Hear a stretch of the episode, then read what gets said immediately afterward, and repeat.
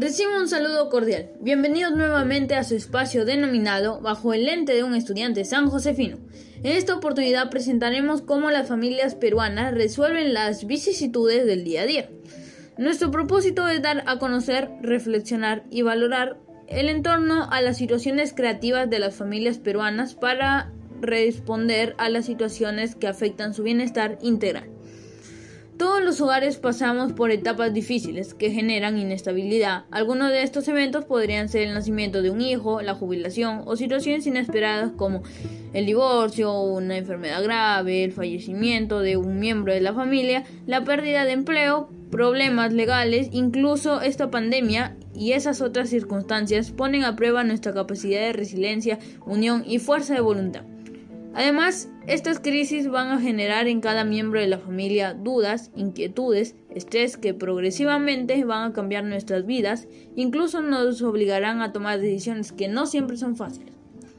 Frente a este panorama, las familias peruanas enfrentan estas situaciones cotidianas de riesgo con soluciones creativas para poder alcanzar su bienestar integral y para ello optan por estas siguientes opciones.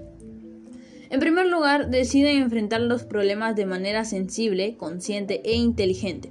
En segundo lugar, sale a relucir la unión, el trabajo en equipo donde cada uno de los integrantes del hogar contribuirán con afecto, apoyo y cuidado a la solución.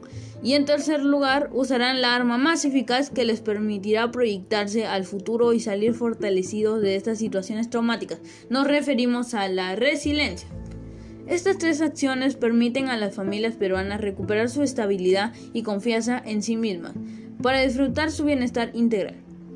En conclusión, una perspectiva innovadora, la unión hace la fuerza y el poder de la resiliencia permite que las familias peruanas como tú y yo alcancemos nuestro bienestar integral.